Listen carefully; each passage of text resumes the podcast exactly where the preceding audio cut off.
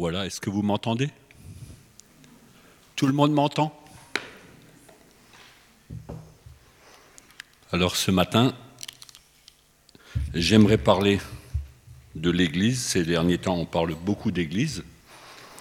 Et le verset ou la partie de verset qui me trottait dans la tête, c'est Je bâtirai mon Église.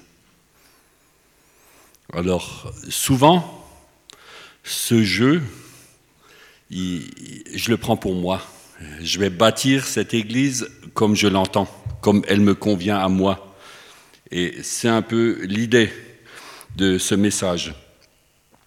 Nous voulons prier ensemble d'abord.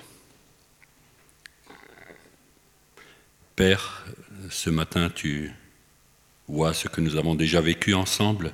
Nous te remercions pour ton action, pour l'action de l'Esprit Saint, pour l'action du sacrifice de Jésus, Seigneur, sur les vies, comme nous l'avons entendu. Et nous te demandons que tu nous bénisses chacun maintenant, que tu nous visites, Seigneur, que tu purifies nos pensées et que les paroles qui sont dites puissent atteindre notre cœur et, Seigneur, qu'elles soient aussi, oui, distillées par toi, filtrées par toi. Tu sais ce qui vient de l'humain, ce qui vient de moi, mais que vraiment ton Esprit Saint nous touche chacun, chacune. Amen. Nous allons lire quelques versets dans Matthieu, 18, euh, Matthieu 16, pardon, les versets 13 à 20. Alors je prends tout de suite le verset 20 pour vous dire que ce verset n'est plus d'actualité. C'est un verset que nous ne voulons pas, nous ne devons pas appliquer. Par rapport au, au, thème du témoignage déjà, je vais, vous lire, je vais commencer par le dernier verset. Alors il recommanda aux disciples de ne dire à personne qu'il était le Christ. Donc surtout ne témoignez pas. Donc ce verset, vous êtes d'accord avec moi, on, ne va pas le traiter et surtout ne pas l'appliquer. Jésus étant arrivé sur le territoire de César et de Philippe, demanda à ses disciples, Qui dit-on de moi? Euh, Qui dit-on que je suis, moi, le Fils de l'homme? Ils répondirent, les uns disent que tu es Jean-Baptiste, les autres Élie, les autres Jérémie ou l'un des prophètes. Et vous, leur dit-il, qui dites-vous que je suis?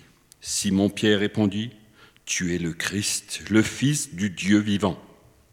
Jésus, reprenant la parole, lui dit, Tu es heureux, Simon, fils de Jonas, car ce ne sont pas la chair et le sang qui t'ont révélé cela, mais c'est mon Père qui est dans les cieux. Et moi, je te dis que tu es pierre et que sur cette pierre je bâtirai mon église, que les portes du séjour des morts ne prévaudront pas, euh, point contre elle. Je te donnerai les clés du royaume des cieux. Ce que tu liras sur la terre sera lié dans les cieux. Ce que tu délieras sur la terre sera délié dans les cieux. Jusque-là. Je bâtirai mon église. C'est la première fois dans l'Écriture qu'il ait fait mention de l'Église sur ce passage. Et j'ai regardé ailleurs sur les textes euh, de la confession de Pierre, c'est seulement chez Matthieu que Jésus dit Je bâtirai mon Église par rapport à cette confession. C'est la volonté de Jésus de réunir des disciples pour que le monde ait une vitrine de la présence de Dieu de l'amour, de la puissance de l'œuvre de la croix. C'est l'Église pour ça qu'elle est présente, une vitrine pour le monde. Donc, l'Église, ce n'est pas un machin facultatif, une option possible pour une élite. L'Église, l'union des croyants, est le moyen que Dieu a prévu pour renverser, pour enfoncer les portes du séjour des morts. C'est ce que nous venons de lire. C'est dit à Pierre, mais c'est dit pour l'Église. Pour en arracher les âmes prisonnières, liées, déliées. Toi et moi, nous faisons partie de cette entreprise. Chacun de nous. Mais en tant que quoi? Alors, Jésus a donné l'exemple ou l'image de la pierre vivante. Pierre vivante, sur quels critères Simon-Pierre est-il désigné pierre vivante? Simplement sur sa confession de foi. Tu es le Christ, le Fils du Dieu vivant. Il a confessé, et c'est pour ça que Jésus lui dit, voilà, tu es une pierre vivante. Le Seigneur a pris un risque immense en voulant bâtir sur Pierre, Simon Pierre, sur moi, sur toi, sur chacun qui fréquente cette assemblée. Vous vous rendez compte? Il n'y a pas de plus grand, de plus petit. Une, serre, une pierre, pardon, ça sert à quoi dans un édifice? Seule, elle est utile à peu de choses. Lors d'une construction, si vous avez une pierre seule, vous trébuchez par-dessus. Vous pouvez mettre un seau dessus et puis rehausser quelque chose, mais la pierre en soi, c'est pas prévu pour ça. Par contre, placer, aligner, poser, en dessous, au-dessus d'autres pierres et scellée avec du mortier, en général, elle fait partie de cet édifice. C'est l'artisan qui décide de la place de chaque pierre. C'est son métier, n'est-ce pas? Et je parle ici de pierres de taille, les pierres qu'on a taillées dans le temps. Chacune étant plus ou moins différente des autres. Chaque pierre était différente. Avec le tailleur, ben, une fois était plus petite, une fois était plus haute, euh, moins haute. On fallait superposer deux pour combler le vide et ainsi de suite, un peu plus de mortier. Mais ça, c'était l'affaire de l'artisan. Et je ne pense pas aux briques qui sortent d'un moule. Les briques, ben, de l'argile et de l'eau, et Vincent pourrait mieux expliquer que moi, ben, on comprime dans un moule et on a toujours la même chose. Mais je ne pense pas que le Seigneur pensait à, des briques, il pensait vraiment à des pierres. On parle de pierres aujourd'hui quand on monte des briques, mais ce n'est pas pareil. Vous me suivez?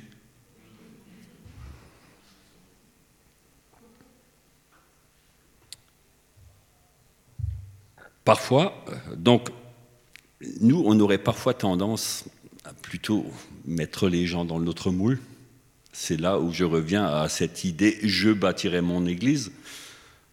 On aurait plutôt tendance à tailler les gens ou à les comprimer dans notre moule pour que ça se passe bien. Ce n'est pas l'idée du Seigneur.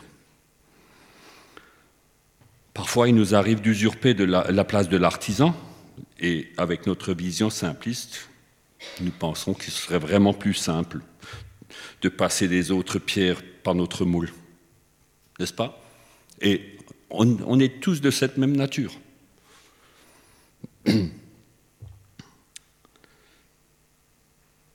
Et dans la même attitude, nous réagissons comme l'argile dans Ésaïe 45, où l'argile dit en Ésaïe 45, 9, L'argile dit-elle à celui qui la façonne, Que fais-tu? Ton œuvre ne vaut rien. Parfois, quand nous voyons à côté les, pierres à côté de nous, ben, c'est critiquable, hein, c'est ce qu'il pense l'artisan. Et ici, je pense un peu à l'argile, le potier sur son tour. Ben, si l'argile commence à critiquer, eh, ce que tu fais là, c'est nul, quoi. Mais euh, nous n'avons pas à juger l'œuvre du Seigneur. Alors, une question. L'église locale est-elle à mon goût? À mon goût à moi? L'église de Bouxwiller est-elle à mon goût? Ou au goût de l'artisan bâtisseur Un petit rappel, l'Église, c'est l'union, la réunion de personnes qui aiment imparfaitement, entre parenthèses, Christ, mais qui sont toutes aimées parfaitement par Christ. Alors pourquoi? Pourquoi les aiment-ils parfaitement? Parce qu'elles sont aimables. Et là, j'aime bien la traduction de ce mot en allemand. Aimable, quelqu'un peut me traduire? En allemand, on dit liebenswürdig. Digne d'être aimé. C'est plus fort que aimable. Hein. Liebenswürdig, c'est vraiment je suis digne d'être aimé. Je suis quelqu'un, moi. Alors, il n'y en a pas beaucoup comme moi. Digne d'être aimé. Celui qui sonde les cœurs pourrait nous répondre individuellement si c'est pour nos qualités qu'il nous aime parfaitement. N'est-ce pas? Non, Dieu est amour, et c'est pour cela qu'il aime les hommes pécheurs, qu'il a organisé un plan de sauvetage, pour, ceux qui, qui se sont reconnus pécheurs et perdus. C'est ça la vraie raison de cet amour parfait du Seigneur. C'est donc là les pierres qui forment l'Église. Et aujourd'hui, nous participons tous à la construction de l'Église locale. Comment? En priant les uns pour les autres,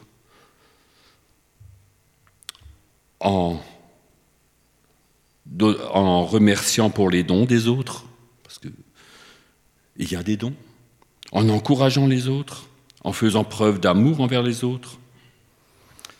Ça, c'est bâtir. C'est sûr, c'est plus facile de démolir. Démolir, dénigrer, critiquer.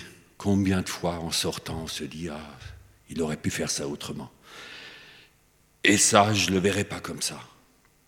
Ça, c'est pas de l'encouragement, mais c'est dans notre nature. Nous sommes tous des fils de Jonas. Jésus, rappelez-vous, Simon, fils de Jonas, ce n'est pas la chair et le sang qui t'ont fait découvrir qui je suis, c'est le Père divin. Nous sommes tous des fils de Jonas, nous sommes tous faits de chair et de sang. Et je crois qu'il faut volontairement se soumettre au Saint-Esprit en tant que fils du Seigneur. Nous sommes appelés enfants de Dieu, fils du Seigneur. Alors, si nous voulons fonctionner en tant qu'Église, quelle est l'essence de mon moteur? Avec quoi je tourne? Soit, en général, dans les églises évangéliques, on tourne avec la loi ou la grâce et l'amour. Et là, c'est pareil, nous avons toujours tendance un peu d'appuyer sur la loi. La loi semble nous sécuriser.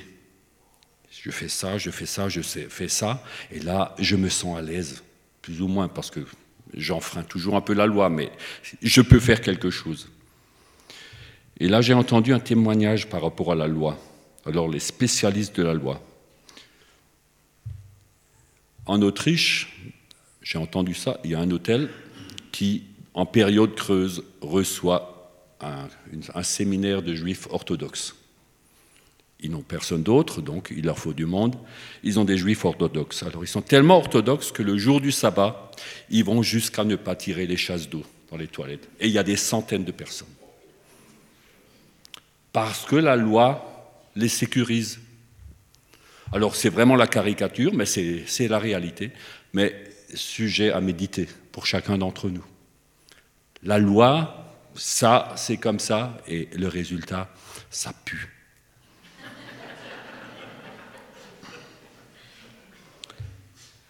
La grâce et de l'amour demandent la confiance et le pardon.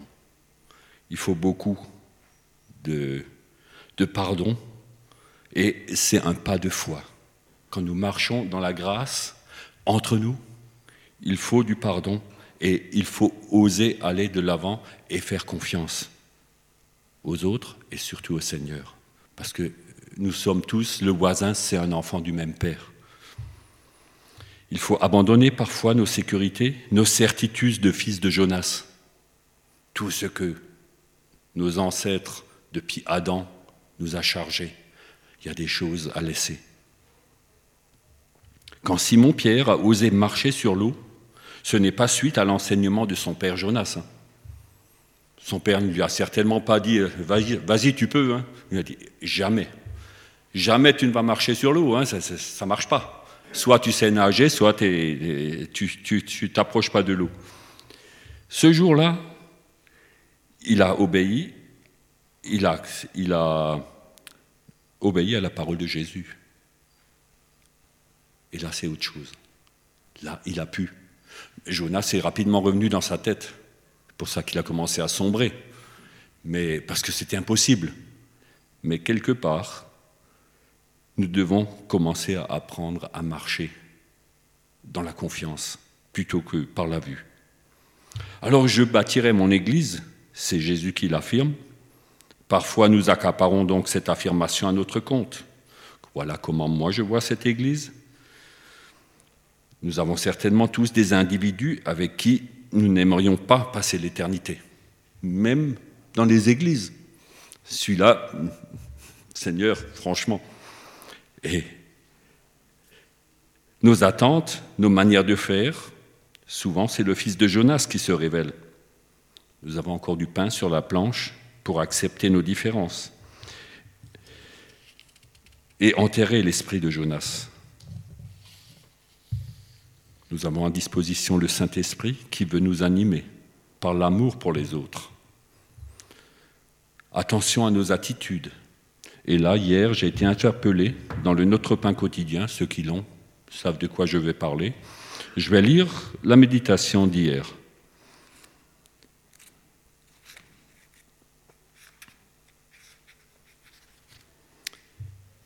Dieu, en effet, n'a pas envoyé son Fils dans le monde pour qu'il juge le monde, mais pour que le monde soit sauvé par lui. Jean 3, verset 17.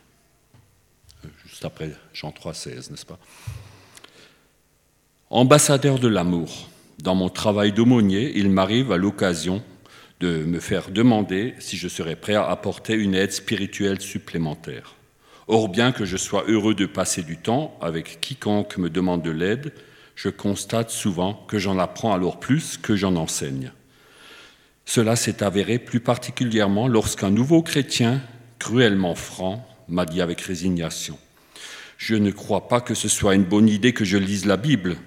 Plus j'en lis sur ce que Dieu attend de moi, plus je juge ceux qui ne font pas ce qu'elle dit. En l'écoutant, j'ai compris que j'étais en partie responsable de lui avoir transmis cet esprit critique. À l'époque, l'une des premières choses que je faisais avec ceux qui venaient de mettre leur foi en Jésus consistait à leur préciser, les choses qu'ils ne devaient plus faire désormais. Autrement dit, au lieu de leur témoigner l'amour de Dieu et de laisser le Saint-Esprit les refaçonner, je les exhortais à se comporter comme des croyants. J'ai ainsi redécouvert le vrai sens de Jean 3,16 en redécouvrant celui du verset suivant.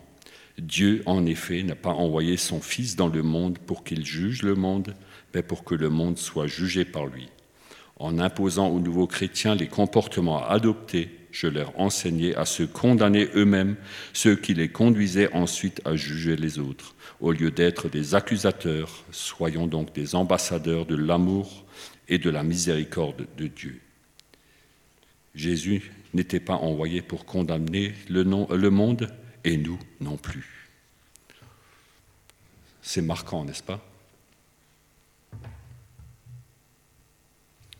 Voilà une clé, une explication de certaines de nos expériences passées.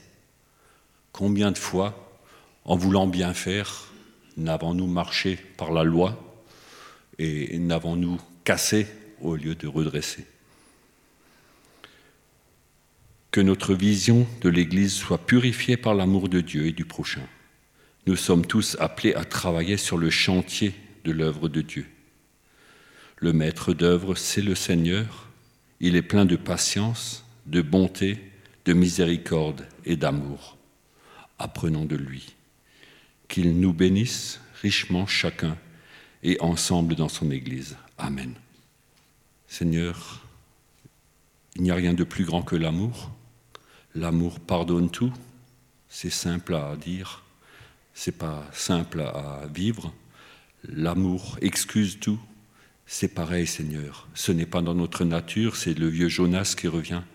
Mais nous te demandons que ton Esprit Saint nous touche chacun, chacune.